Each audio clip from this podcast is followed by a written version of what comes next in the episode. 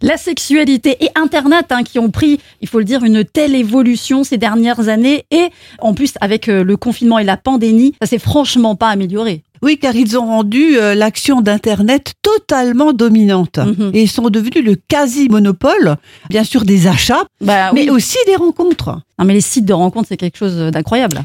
Et les lieux habituels euh, de rencontres sont fermés. Je dirais même la prostitution a Oui. été pratiquement réduite à néant. Tout à fait. D'aller voir une prostituée, malheureusement, avec un masque euh, et tous les problèmes euh, de distanciation sont Mhm. compliqués même pour ces dames.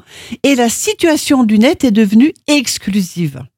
On pourrait parler aussi du télétravail auquel sont soumis de nombreux salariés qui ne favorise pas non plus le contact direct entre les gens. On disait aussi que là où on rencontre les gens, c'est à des mariages, à des communions et pour ceux qui font du présentiel, le lieu de travail Oui. où une histoire d'amour peut peut-être démarrer. Mhm. Alors, euh, c'est vrai que la clientèle des sexologues, moi je le constate, est de plus en plus jeune. Hein, et Ah c'est oui? beaucoup lié à ces histoires d'Internet. Euh, Il y a des jeunes hommes qui ont du mal à imaginer que les rencontres et la sexualité puissent être autre chose que ce qu'ils voient sur le net. Alors bien sûr, il y a du positif euh, parce que c'est le seul moyen de rencontrer quelqu'un, Mhm. mais euh, il peut y avoir une sorte d'addiction à, à tout ça. parce qu'il y a des conséquences. Et d'autres choses rentrent en jeu, par exemple euh, les performances d'un homme qui peuvent être altérées parce qu'il est coupé de son entourage. Oui.